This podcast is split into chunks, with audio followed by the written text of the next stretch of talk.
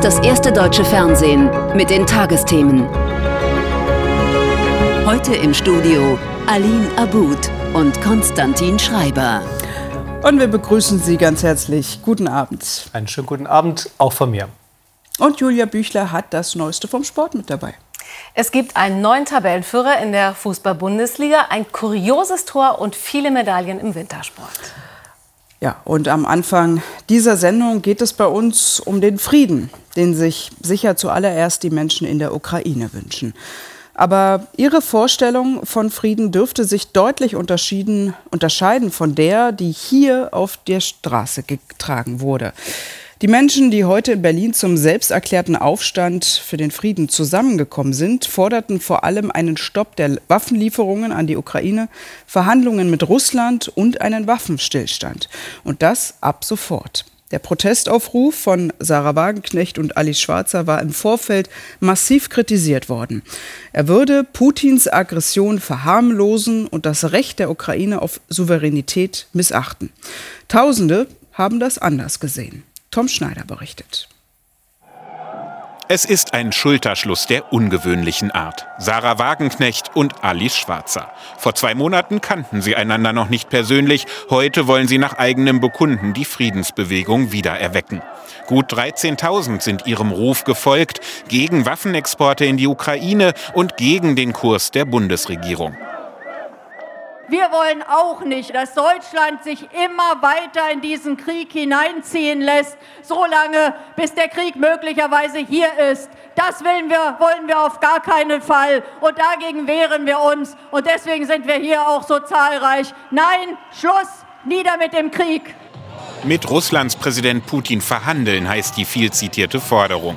Geäußert von einem bunt gemischten Publikum. Klassisch Friedensbewegte sind vor dem Brandenburger Tor aufgezogen, genauso wie Regierungskritiker verschiedenster Couleur. Manches erinnert an die Querdenkerproteste aus der Corona-Zeit. Warum demonstrieren Sie heute hier? Warum? Für den Frieden. Und dass wir der dümmsten Regierung Europas mal sagen, dass wir endlich aufhören sollen mit der Kriegstreiberei. Diplomatie, nur verhandeln. Das ist das, was den Krieg beenden kann. Haben Sie den Eindruck, dass äh, Putin bisher verhandeln wollte? Wollen wir äh, Natürlich. Bin davon überzeugt, ja. Und auch noch kommen. Spürbar sind vereinzelt Konflikte mit Demonstranten vom rechten Rand. Als der offen rechtsextreme Publizist Jürgen Elsässer auftaucht, wird der aus der Demonstration herausgedrängt. Wagenknecht mit dem Versuch einer Abgrenzung. Selbstverständlich haben Neonazis und Reichsbürger auf unserer Friedenskundgebung nichts zu suchen. Aber genauso sage ich auch, jeder, der ehrlichen Herzens mit uns für Frieden und für Verhandlungen demonstrieren will, ist hier willkommen. Protestforscher Oliver Nachtwey meint, die Friedensbewegung wird sich durch Wagenknechts Engagement deutlich verändern die Mittel, die sie vorschlägt, die Rechtsoffenheit, das Verlangen danach, dass die Ukraine sich de facto nicht mehr wehren könnte, wird zu einem großen Konflikt in der politischen Linken und der Friedensbewegung selbst führen. Und es wird eine Friedensbewegung sein, die eben auch offen ist für Rechte. Zum Abschluss der Kundgebung tanzen sie noch zur Friedenshymne von damals. Wie viel Kraft in ihrer neuen Bewegung steckt, unklar. Als dieses Foto entstand, da kämpfte Putins Russland schon mehr als ein halbes Jahr seinen brutalen Krieg gegen die Ukraine. Aber anders als die westlichen Staats- und Regierungschefs wollte und will Indiens Premierminister Modi partout nicht brechen mit seinem wichtigsten Energie- und Waffenlieferanten. Wenn es darum geht, den Krieg zu verurteilen, enthält sich Indien bisher. Das weiß auch Bundeskanzler Scholz. Er reiste jetzt nach Indien, auch um bei Modi für eine klarere Haltung zum russischen Angriffskrieg zu werben. Oliver Mayer über des Kanzlers heikle Reise zu einem wichtigen, aber nicht einfachen Freund in der künftigen Weltordnung. Der Bundeskanzler zu Gast bei Freunden. Den ganzen Tag über heben Olaf Scholz und der indische Premierminister Narendra Modi ihr herzliches Verhältnis hervor. Ein Verhältnis, das allerdings beeinflusst wird von der unterschiedlichen Positionierung zum russischen Angriffskrieg in der Ukraine. Wir wissen, dass dieser Krieg mit einem Prinzip bricht, auf das wir alle gemeinsam uns lange verständigt haben und das wir miteinander teilen, dass man nämlich nicht mit Gewalt Grenzen verschiebt, das nicht macht, sondern das Recht die internationalen Beziehungen prägt. Deutschland bezieht Klarstellung. Indien hingegen vermeidet es seit Kriegsbeginn Russlands Angriff zu verurteilen. In UN-Resolutionen hat sich Indien bisher stets enthalten und lediglich für eine friedliche Lösung plädiert.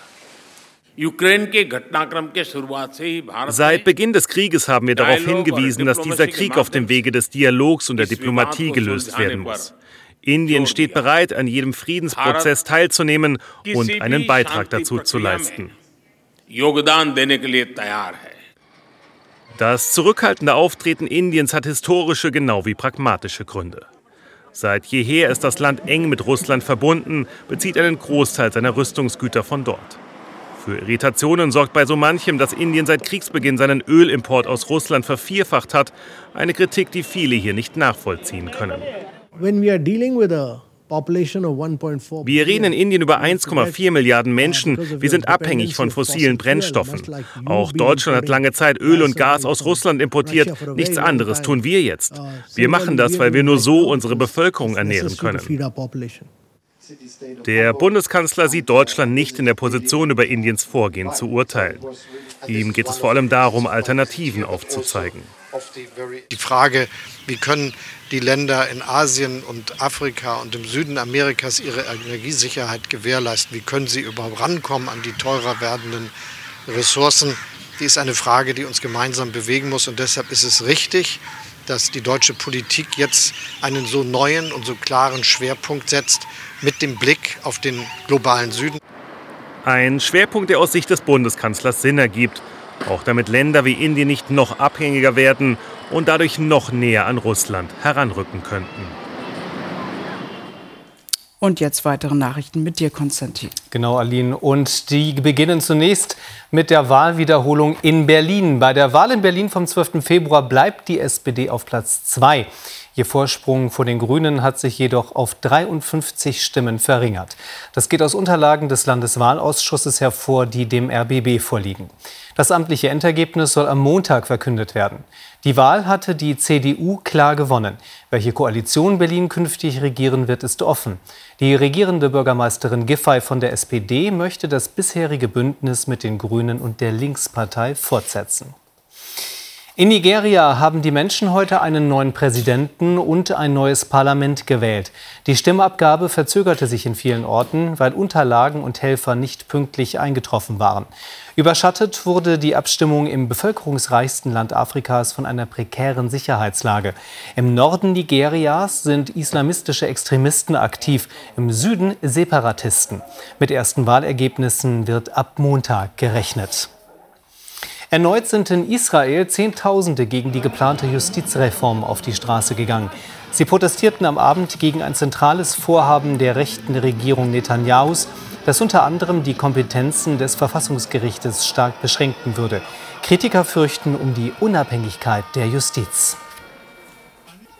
Und zur Fußball-Bundesliga, da schwebt Dortmund ja auf einer Erfolgswelle, Julia. Ja, die Fans, die BVB-Fans sind nur noch am Jubeln und das ist ein ganz neues Gefühl für sie, aber auch völlig verdient. Sieben Siege in Folge, das macht seit heute die Tabellenführung. Dortmund kam wie verwandelt aus der Winterpause zurück. Davor hatten sie neun Punkte Rückstand auf Platz eins, die schlechteste Chancenverwertung der Liga. Und mittlerweile haben sie die beste. Und das auch dank Julian Brandt. Er hier ist Dortmunds neuer Top-Torjäger. Vier Spiele, vier Treffer und heute gegen Hoffenheim, da gelang ihm das Tor des Tages. Ein derart kurioses Tor wie heute in Sinsheim hat Nationalspieler Julian Brandt in seiner Karriere tatsächlich noch nie erzielt. Mit dem Rücken verlängerte er zwei Minuten vor der Pause einen Freistoß von Marco Reus zum Dortmunder Siegtor. Unhaltbar für Oliver Baumann. Gehe schon so ein bisschen runter für, für, den, für den Korbball, weil, weil Marcos Freistöße oder Bälle halt extrem runterfallen. Auf einmal taucht der auf und, und hebt seinen seinen Rücken da rein. Ähm, ja, und dann fehlt mir die Zeit, die Hände hochzureißen. Ja, damit konnte Hoffenheims Torhüter nicht rechnen. Und Brand selbst war einfach nur glücklich. Ja, ich habe mit dem Rücken noch nie ein Tor geschossen, dementsprechend einzigartig, ja. Einzigartig gut läuft somit weiter für Edin Terzic und seinen BVB. Der Sieg bei der TSG war der neunte Pflichtspielsieg in Folge. Das schaffte Dortmund in einem Jahr noch nie. Dortmund kam am Ende auf 25 Torschüsse. Nicht nur Rafael Guerrero. Nach 65 Minuten verpasste es das Spiel vorzeitig zu entscheiden. Und so musste der neue Tabellenführer noch lange bangen, bis die drei Punkte eingefahren waren. Mehrfach hielt Gregor Kobel erneut fantastisch wie hier gegen Christoph Baumgartner in der Schlussphase. Ein starker Torwart, ein wieder mal glänzender und treffsicherer Julian Brandt und eine überzeugende Mannschaftsleistung lassen Dortmund weiter feiern. Und Leipzig feiert ebenfalls und mischt oben in der Tabelle mit. Hat heute einen ganz wichtigen Sieg gelandet. 2 zu 1 gegen Eintracht Frankfurt gewonnen. Und auch hier hat ein deutscher Nationalspieler eine wichtige Rolle gespielt. Timo Werner hat nach einem Monat endlich wieder getroffen und nicht nur das. Breites Grinsen, guter Tag. Timo Werner lieferte einen Assist und ein Tor, das schaffte er noch nie in dieser Bundesliga-Saison. Ich musste gegen City und, und auch in Wolfsburg sehr, sehr viel laufen und deswegen glaube ich, ähm, ja, tut es heute mal gut, dann auch neben ganzen Gerennerei, was man natürlich gerne für die Mannschaft macht, äh, auch wieder zu treffen. Am Mittwoch in der Champions League gegen Manchester City hatte sich Werner nicht belohnt. Gegen Frankfurt dauerte es sechs Minuten und Timo Werner stolpert den Ball ins Tor. Der häufig unglücklich agierende Stürmer bestraft den Ballverlust von Tuta und gewinnt das Laufduell gegen Hasebe. Leipzig mit mehr Ballbesitz gewann 70 Prozent der Zweikämpfe und Werner immer mit von der Partie einmal getroffen, einmal vorgelegt. In der 40. Minute das vierte Bundesligator für seinen Kumpel Emil Vosberg. Nach dem Wechsel änderte sich das Minenspiel von Leipzigs Trainer Marco Rose, weil Frankfurt drin war im Spiel. Gleichwertig und torgefährlich. So mit dem Anschlusstreffer in der 61. Minute. Wie sagte er, erste Hälfte 0% Eintracht, zweite Hälfte 100%. Aber das reichte nicht, auch weil sein Stürmer heute in Topform war. Also hatte heute äh, seinen Auftrag erfüllt und ich nehme ihn natürlich in die Pflicht. Äh, wir brauchen schon noch ein paar Tore. Breites Grinsen, guter Tag. Leipzig macht weiter Jagd auf die Tabellenspitze. Hier die weiteren Ergebnisse. Köln unterliegt Wolfsburg 0 zu 2. Im Kellerduell schlägt Hertha BSC Augsburg 2 zu 0. Bremen besiegt Bochum 3 zu 0 und Schalke gewinnt überraschend gegen Stuttgart mit 2 zu 1. Gestern besiegte Mainz Gladbach 4 zu 0. Und morgen spielt noch Freiburg gegen Leverkusen und Bayern München hat im Topspiel Union Berlin zu Gast. Die Tabelle. Dortmund also erst einmal neuer Tabellenführer, dahinter München und Union, Leipzig aktuell Vierter, Frankfurt ist Sechster und am Tabellenende springt Hertha auf Platz 14, gefolgt von Stuttgart und Hoffenheim und auf den direkten Abstiegsrängen Bochum und Schalke. Bei der nordischen Ski-WM in Planica in Slowenien, da hat das deutsche Team heute vier Medaillen geholt. In der nordischen Kombination war Julian Schmid der beste Deutsche. Er gewann Silber. Gold ging an den Norweger Jarl Magnus Rieber. Und das Skisprungteam des deutschen Skiverbandes, das durfte gleich über den ganzen Medaillensatz jubeln. Erst holten die Frauen Gold im Team und dann legten die Männer überraschend im Einzelspringen nach. Die Nummer eins! Die Nummer eins! Luisa Görlich, Selina Freitag, Anna Ruprecht und Einzelweltmeisterin Katharina Althaus sind die Nummer eins der Welt. Schon zur Halbzeit liegt das deutsche Quartett in Führung, allerdings nur knapp. Im Finale bauen die vier den Vorsprung immer weiter aus und siegen letztlich deutlich vor den Teams aus Österreich und Norwegen. Nach ihrem Weltmeisterschaftstitel im Einzel ist Katharina Althaus mit sechsmal Gold jetzt die erfolgreichste Skispringerin der WM-Geschichte. Erfolgreicher Auftakt auch für die deutschen Männer. Im Einzelspringen von der Normalschanze holt Andreas Wellinger die Silbermedaille. Der 27-jährige Ruhpoldinger überzeugt mit zwei sehr guten Sprüngen auf 101 und 102 Meter und verweist seinen Teamkollegen Karl Geiger auf den dritten Platz. Mit Schanzenrekord im zweiten Durchgang holt sich Piotr Jüla den Titel. Der Pole liegt zur Halbzeit nur auf Platz 13. 105 Meter reichen dem Titelverteidiger, um noch ganz nach vorn zu springen. Glänzend aufgelegt ist Berlin vor allem ja dann, wenn es was zu feiern gibt. Und das ist in diesen Tagen der Berlinale natürlich der Film. Zehn Tage lang waren nun die Kinos voll, die Teppiche rot und die Partys ziemlich lang.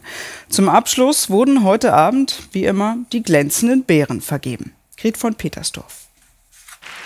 Als die neunjährige Sophia Ortero den Silbernen Bären bekam als beste Hauptdarstellerin, da begann sie ganz professionell.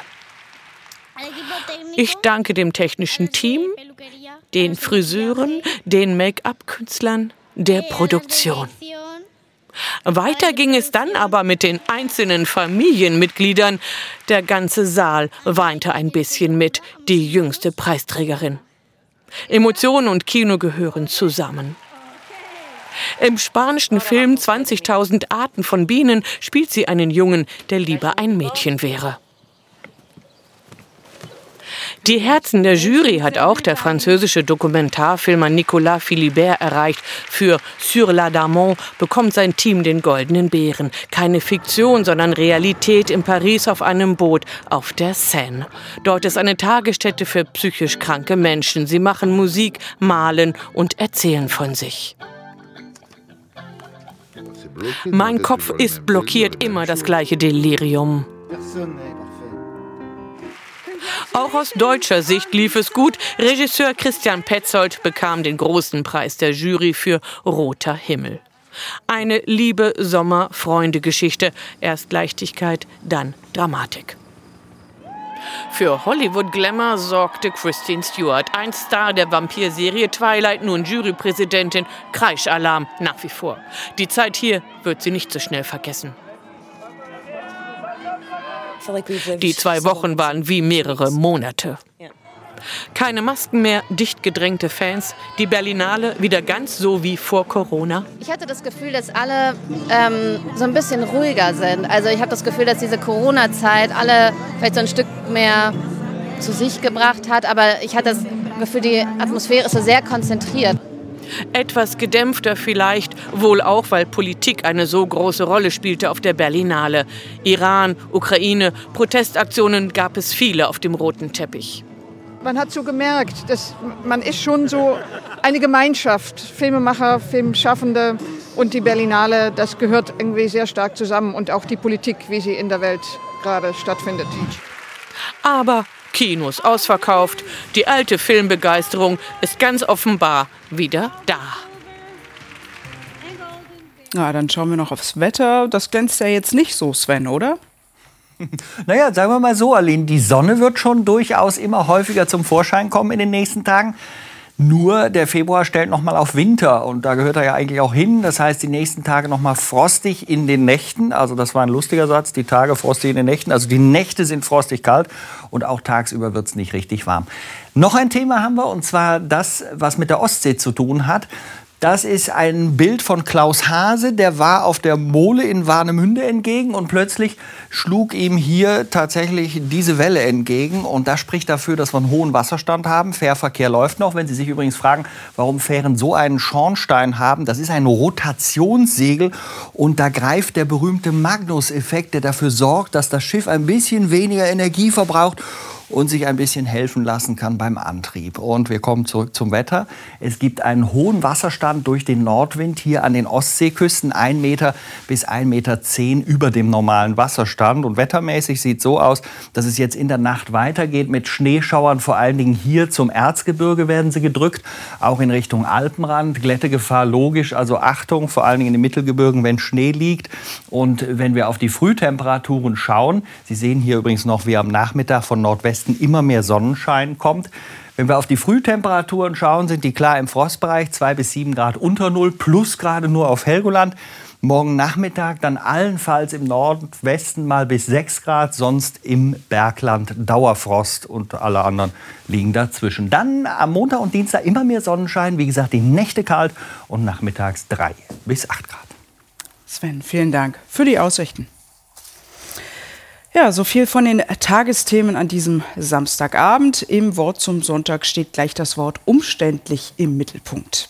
Und die nächsten Nachrichten mit der Tagesschau, die sehen Sie hier im ersten gegen 1.10 Uhr. Und wir sehen uns dann hoffentlich morgen Abend wieder. Ihnen eine gute Nacht. Tschüss. Tschüss.